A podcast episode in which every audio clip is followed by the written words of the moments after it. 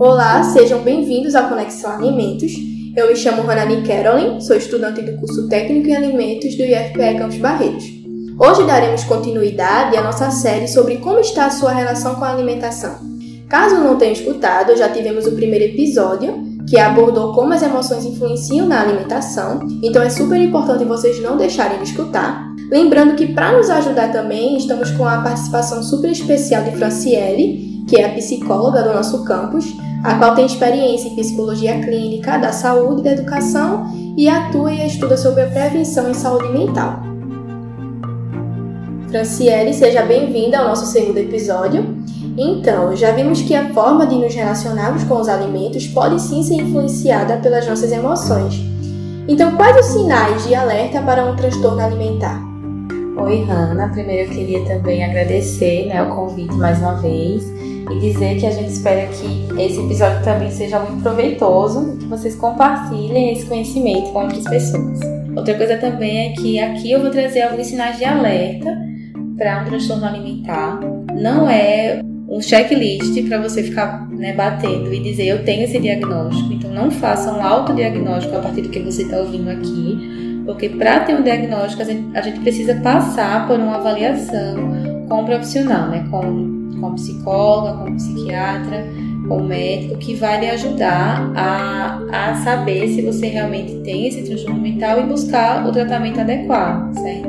Esses sinais de alerta são para você perceber se você precisa buscar essa ajuda ou para você também compartilhar com outra pessoa que possa estar precisando dessa ajuda também. E aí, antes de falar o que é um transtorno alimentar, eu vou explicar o que é um transtorno mental, né? porque os transtornos alimentares estão dentro dos, tipos dos tipos né, de transtornos mentais. Transtorno mental é o que a gente chama de, de doença mental, né, popularmente. Mas a palavra correta né, seria transtorno mental. E aí, outra coisa muito importante é a gente entender que para ser considerado um transtorno mental, precisa existir uma, uma série de sinais, uma série de sintomas. Para cada transtorno, vai ter um grupo específico de sintomas diferentes que causem um prejuízo muito grande no dia a dia da pessoa, né, na, no, no convívio dela com a família, nos estudos, no trabalho, né, pessoalmente falando. Isso tem que acontecer de forma frequente ou seja, não é algo que aconteceu somente um dia na vida dela, somente durante uma semana. E também precisa ocorrer de uma forma intensa. Né? Esses sintomas precisam ser intensos, não, não sentidos de maneira é, leve, digamos assim. Outra coisa muito importante também é a gente compreender que não existe uma causa só para o transtorno mental, para uma doença mental. Existe um grupo né, de causas que são o que a gente chama de multifatorial, que é um, um conjunto de causas biológicas, né, genéticas, é, com relação ao ambiente que você vive hoje, que você viveu antes, né, a, a convivência com a família, a forma como você organiza seu dia a dia, sua rotina hoje, como você dorme, como você se alimenta. Então, todo esse conjunto, eles são formam um grupo grande de fatores que causam né, os transtornos mentais. Então, não existe hoje, a gente não conhece a causa específica de cada transtorno. O que a gente conhece é, são as características de cada um e o tratamento de cada um. E aí eu tô falando isso porque a gente precisa ter um cuidado de, de dizer assim, não, ah, porque na, na minha infância aconteceu isso e hoje por isso eu tenho um transtorno alimentar. Ou aconteceu isso e por isso eu tenho depressão é, aconteceu isso ano passado na minha vida e por isso eu tenho depressão, por exemplo. A gente não pode trazer essa única, esse único evento como uma causa, porque senão todo mundo que passasse pelo mesmo evento na infância teria que ter um transtorno alimentar, por exemplo, né? E aí não acontece dessa forma, é um conjunto né, de situações. Vamos pensar num bolo.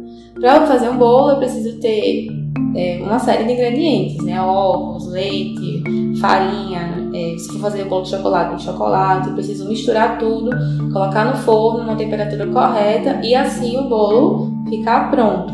Então, para formar um transtorno mental é dessa forma também. Se faltar um ingrediente, aquele, aquele bolo ali não, não forma, né? Se não entrar no forno, aquele bolo não forma. Então é esse conjunto, certo?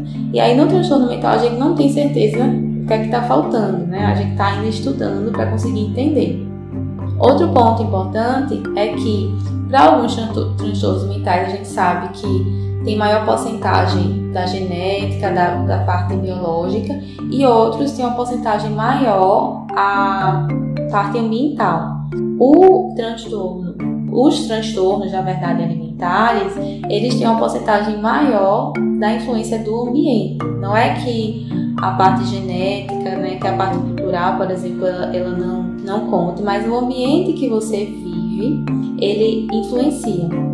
E o que, é que, o que é que eu estou falando com isso? Que é a forma como você se organiza, né, a sua rotina, o acesso que você tem a algumas informações da mídia, por exemplo, né, a, a, o acesso à própria alimentação, a forma como você tem disponível alguns alimentos na sua, na sua casa, na sua bolsa, por exemplo, influencia também né, como você se organiza com relação a isso, influencia no desenvolvimento de um, de um transtorno alimentar.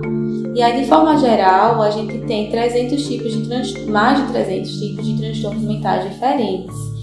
Os transtornos alimentares, eles são oito tipos né, diferentes. Eu não vou trazer aqui, claro, todos eles, eu vou trazer aqui três tipos de transtornos alimentares, os que a gente mais ouve falar, na verdade, para a gente conseguir diferenciar. E aí, sobre o, ambiente, mais uma vez, tem algumas coisas que estão ao nosso alcance e outras não. Vou dar um exemplo de, de alguma coisa que está ao nosso alcance, que é uma coisa é, básica do dia a dia, do tipo o, o, o, lanche que eu, que eu trago aqui para comer na escola durante o dia. Se na minha bolsa eu trago uma porção de frutas, e eu só tenho essa porção de frutas para comer à tarde, eu vou lá e a chance de eu pegar na minha bolsa e comer a porção de frutas é bem maior do que eu ir procurar outro tipo de comida. Agora, se dentro da minha bolsa eu tenho, é, sei lá, um pote de brigadeiro, uma fatia de pizza, sei lá, uma fatia de, de torta, então quando eu tiver com fome, eu vou abrir a bolsa e vou comer aquela, aquilo que está na bolsa. Então, quando eu falo de modificação do ambiente, que o ambiente influencia, eu falo disso também de que as escolhas que a gente faz alimentares elas podem também é, ser um fator de risco para a gente desenvolver um transtorno alimentar. E aí agora passando para a explicação do que, né, de cada tipo de transtorno alimentar que eu vou conversar aqui com vocês, eu vou falar de três tipos de transtornos alimentares diferentes. O primeiro é a compulsão alimentar, o segundo é a bulimia e por último a anorexia. Lembrando que todos eles, para eu classificar, tem que ter um prejuízo grande na, na, rotina da pessoa, no dia a dia, tem que acontecer de forma frequente. Então, não estou falando de uma coisa que aconteceu durante um dia isolado, né? Os transtornos alimentares é, precisa acontecer aquele comportamento mais de uma vez por semana. E aí a compulsão alimentar, começando por ela, né? Ela é uma ingestão de uma quantidade elevada de alimentos comparado ao que outras pessoas comeriam em duas horas. Mais recentemente, a gente tem que essa quantidade elevada de alimentos seria 2 mil calorias, por exemplo. Então, você comer 2 mil calorias no intervalo de duas horas, ter a sensação de falta de controle, de comer rápido demais, de estar cheio demais, de ter vergonha daquilo que come, às vezes comer de forma escondida. Essas características elas são sinais de alerta para a compulsão alimentar. E aí uma diferença importante é que não existe compulsão por um alimento específico. Então não existe compulsão por doce, por exemplo. Não existe compulsão por é, pizza, né? Um alimento isolado. Se você tem recorrido a comer o mesmo, a mesma comida, né, esse mesmo tipo de alimento quando está triste, por exemplo, então a gente cai no que a gente falou no, no episódio passado, né? Você está tentando aliviar através da comida. Isso não é saudável também mas não significa que você tem uma compulsão alimentar, certo? Você pode buscar ajuda para esse tipo de comportamento, sim, mas eu só quero trazer é, para a gente usar esses termos com cuidado, porque uma coisa que acontece muito também na saúde mental é que a gente acaba usando os termos de uma forma muito banal, sem saber é, muito bem o que é, diferenciar, e aí quando a pessoa realmente tem sofre com isso acaba criando um preconceito, né? Alguém fala assim, não, essa pessoa é bipolar, aquela pessoa é depressiva, não é? Aquela pessoa, eu tenho compulsão por doces, como se, como se fosse assim até bonito, né, de falar. Só que a gente precisa ter cuidado com a forma como a gente fala, porque a gente está falando de, de doenças, né, de transtornos que têm tratamento que causam inclusive um sofrimento, né, nas pessoas. E aí, se você percebeu esse conjunto, né, de sinais com relação à compulsão alimentar, é importante buscar uma avaliação melhor para buscar ajuda. Outro transtorno alimentar que eu gostaria de falar para vocês é a bulimia, que tem como uma das principais características a forma de, de querer compensar né, é, o ato de comer né, devido a essa insatisfação com o corpo, né, com a imagem que vê no espelho, de descontar em si mesma através ou do, do jejum, ou passar um tempo né, durante sem comer, né, e depois comer às vezes de uma forma exagerada e compensar com vômitos, com laxantes, com exercícios físicos né, de maneira exagerada ou com o próprio jejum. Então essa compensação é uma característica muito forte na bulimia. O outro transtorno alimentar que eu quero trazer para vocês é a anorexia, que parece, né, tem alguns critérios que são parecidos com a bulimia, mas a principal diferença delas duas é que a pessoa com anorexia ela vai apresentar um peso abaixo do esperado para a idade, né, para a composição corporal dela. Então, o IMC dela vai estar abaixo do esperado. E aí, quando isso acontece, a pessoa está sofrendo né, com, com anorexia. E não só por causa do IMC, né? Tem vários sim, sintomas que se encaixam aí, mas só para eu dar a principal diferença entre a bulimia e a anorexia. Então, também tem essa percepção alterada da forma como se vê, diferente da bulimia, né? Na, na anorexia, a a pessoa vai comer muito menos, né? Acaba às vezes até contando a caloria que vai comer e às vezes acaba comendo alimentos que não são bons nutricionalmente falando, mas, mas tem uma, uma baixa caloria. Tipo, ah, eu vou comer esse ketchup aqui porque eu sei que tem poucas, eu nem sei se tem, só tô chutando, tem poucas calorias e aí eu vou comer porque eu, eu acho que eu não vou engordar dessa forma. Então tem uma preocupação muito grande com o não engordar, mesmo estando abaixo do peso. Então essa percepção causa um sofrimento muito grande. Mais uma vez, eu queria destacar que todas essas esses transtornos né, alimentares ou qualquer transtorno mental causam um sofrimento muito, muito grande na pessoa.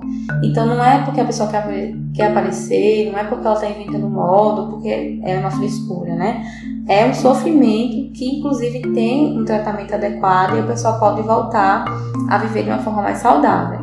Na anorexia, voltando, né, a pessoa também pode usar algum comportamento para compensar, como o próprio vômito, certo? Mas a principal diferença vai ser essa questão do peso mesmo abaixo do, do esperado.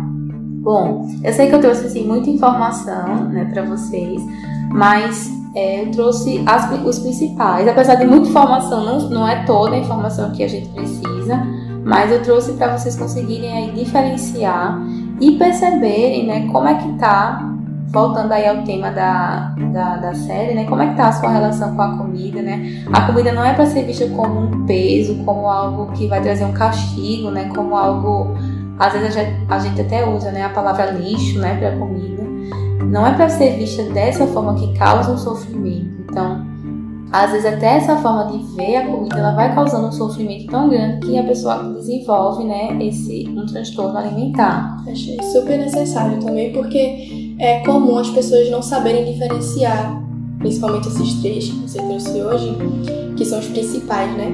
Eu mesmo não sabia o que era a bulimia, eu achava que era a anorexia, na verdade.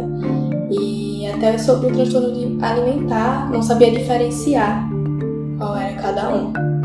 E aí realmente eles são, né, tem características bem parecidas e por isso que a gente precisa mais uma vez buscar uma, uma avaliação, né, mais correta com com psicólogo, psiquiatra, né, com nutricionista que vão nos ajudar a buscar um tratamento, né, e a, a voltar a ter uma, uma relação saudável, né, de tirar esse peso que foi colocado sobre a alimentação. Então eu queria reforçar isso, de que todos esses transtornos alimentares eles têm tratamento que se você se percebeu né, nessa, em algumas dessas características, né, de uma forma frequente, né, que está causando um sofrimento muito grande, busque é, o apoio de alguém né, na sua família, por exemplo, para você buscar ajuda em, né, com o médico, com o psicólogo, para poder realmente fazer um tratamento adequado. E se você percebe que também está começando a ter alguns comportamentos assim, já é importante assim começar a rever, né? O que, é que eu posso fazer também para evitar, né, que, que, eu, que eu chegue lá, né, digamos assim. Então é isso, né, sobre o, os tipos né, de, de transtornos alimentares principais, sobre os sinais de alerta que a gente tem que ter. Esses foram os principais pontos que eu queria trazer para você. Vemos aqui muita informação interessante, né? E é importante lembrar que ninguém se deve dar o próprio diagnóstico. Tem que consultar sim um profissional. Agradecemos mais uma vez a participação da nossa psicóloga Franciele e também a sua audiência por vocês que estão aqui escutando. E o episódio de hoje foi muito legal, então fiquem ligados no Conexão Alimentos para não perder nossos próximos episódios. Aguardamos você e até logo. Tchau, tchau. Tchau, gente. Até a próxima.